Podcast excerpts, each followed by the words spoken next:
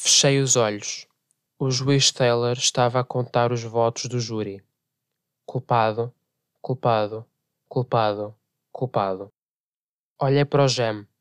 As suas mãos estavam brancas de tanto se crisparem à volta do varão, e os seus ombros estremeciam como se cada culpado fosse uma facada nas costas. Em seguida, o Atticus tirou o casaco das costas da cadeira e colocou-o por cima do ombro. Finalmente, saiu da sala, mas não pela porta habitual. Deveria querer ir para casa pelo caminho mais curto, pois atravessou rapidamente o corredor central em direção à saída sul. Seguia sua cabeça à medida que se dirigia para a porta. Ele nem sequer olhou para cima.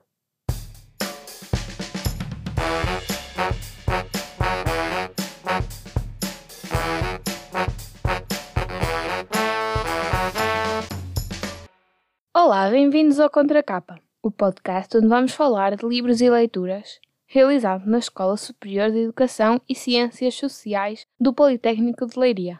A sugestão de leitura de hoje é-nos dada por Tiago Ribeiro, estudante da licenciatura em Comunicação e Mídia da ESEX. Bem-vindo. Olá, bom dia. Que livro nos trouxeste hoje? Eu trouxe o livro Mataram a Cotovia de Harper Lee. E qual é o motivo da escolha deste excerto?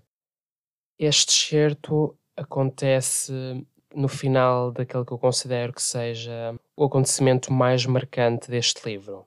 Não aparece no final do livro, aparece mais ou menos a meio, mas as consequências do que eu li vão trazer eh, mudanças muito, muito grandes na, na história que é contada.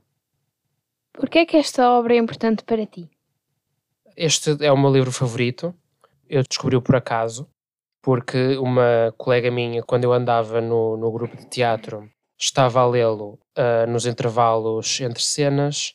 Eu, como sempre gostei muito de ler, sempre gostei muito de livros, pedi-lhe para ler uh, um certo no momento em que ela estava a ler e hum, apaixonei-me completamente pela obra e decidi comprá-la para depois lê-la completa e pronto, tornou-se o meu livro favorito desde então. Em relação às personagens, qual é a tua preferida? É um bocado difícil definir uma personagem favorita. Há imensas personagens que eu gosto neste livro.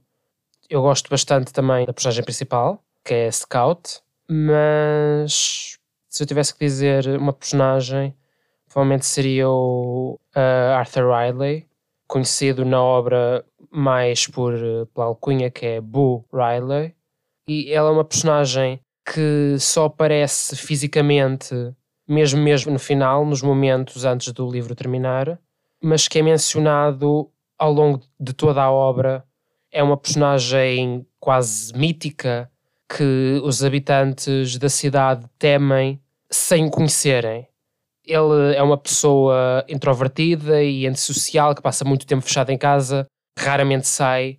No entanto, as pessoas começam a fazer todo o tipo de histórias fictícias acerca dele, de que ele matou os pais e que a árvore que cresce no quintal dele produz frutos que matam as pessoas e o facto de que as pessoas não o conhecem e criam esse tipo de juízes de valor acerca dele faz-me gostar ainda mais dele para além do que dos traços de personalidade que são ditos ao longo da obra.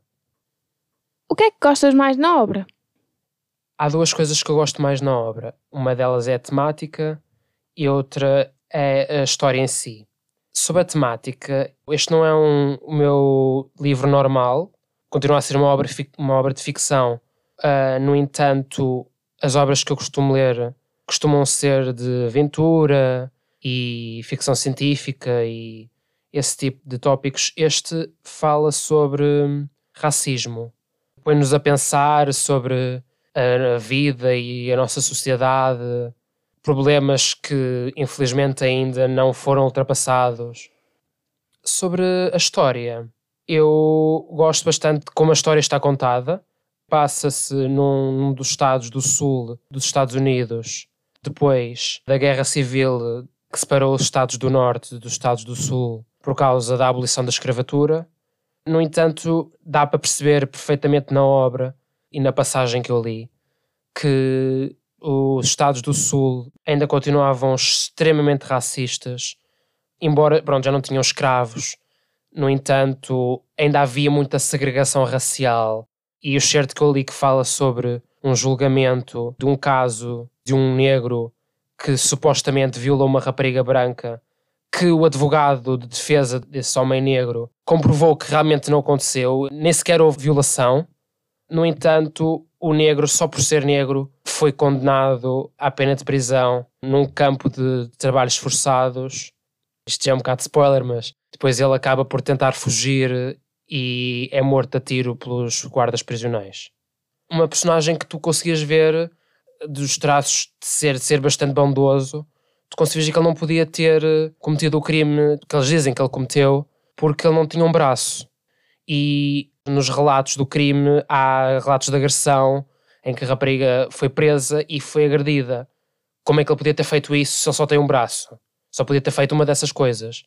Portanto, não havia maneira nenhuma dele ter cometido. No entanto, o júri declarou-o como sendo culpado por maioria, para não dizer totalidade dos votos, e isso revolta-me. Por isso é que eu li este certo. E na autora, do que é que gostas mais? Antes de ler este livro, eu não conhecia. Um, depois de ler o livro, fui investigar mais sobre ela e descobri que esta obra e esta autora encontram-se na lista de autores e de livros obrigatórios da literatura americana. Obrigatórios no sentido de que, ao longo da vida de uma pessoa, ela deve ler para se melhorar como pessoa. Gostei muito do estilo de escrita. A história é contada do ponto de vista da personagem principal, portanto, parece que estamos a ter uma conversa com a personagem, que a personagem nos está a contar a história diretamente. Eu li um segundo livro que ela escreveu, depois de ler este, que apesar desse livro ter sido escrito antes do Mataram a Cotovia, passa-se depois, 20 anos depois. Ainda estou a tentar perceber se gosto do livro ou não, porque é uma mudança totalmente radical na história, nas personagens.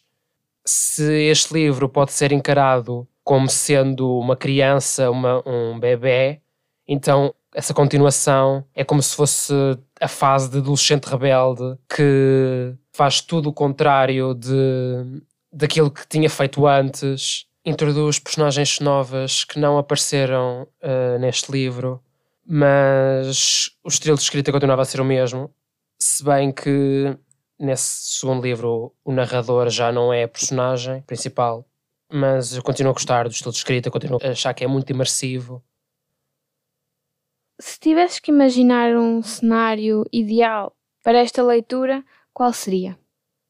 Eu penso que se estivermos a falar em termos de etapa de vida, de cenário em termos de etapa de vida, penso que seria um bom livro para ler entre a adolescência e o início da idade adulta, porque é um livro que ajuda a formar o caráter de uma pessoa. Portanto, eu penso que seja a altura ideal, porque é nessas alturas que a pessoa está a formar a sua própria identidade.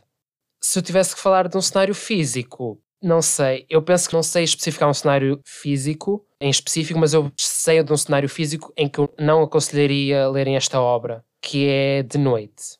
Sobretudo antes de, de irem para a cama, porque é um livro bastante interessante, as pessoas vão ficar agarradas, pelo menos eu fiquei. E é um livro que exige algum processo mental, ou seja, a pessoa, depois de ler, depois de largar o livro, vai ter que pensar durante um bocado sobre o que é que acabou de ler para realmente entender a história. Por isso é que eu não aconselho antes de ir para a cama, porque senão podem ficar acordados durante mais tempo do que, do que pensam. E por fim, que palavras escolherias para definir a obra?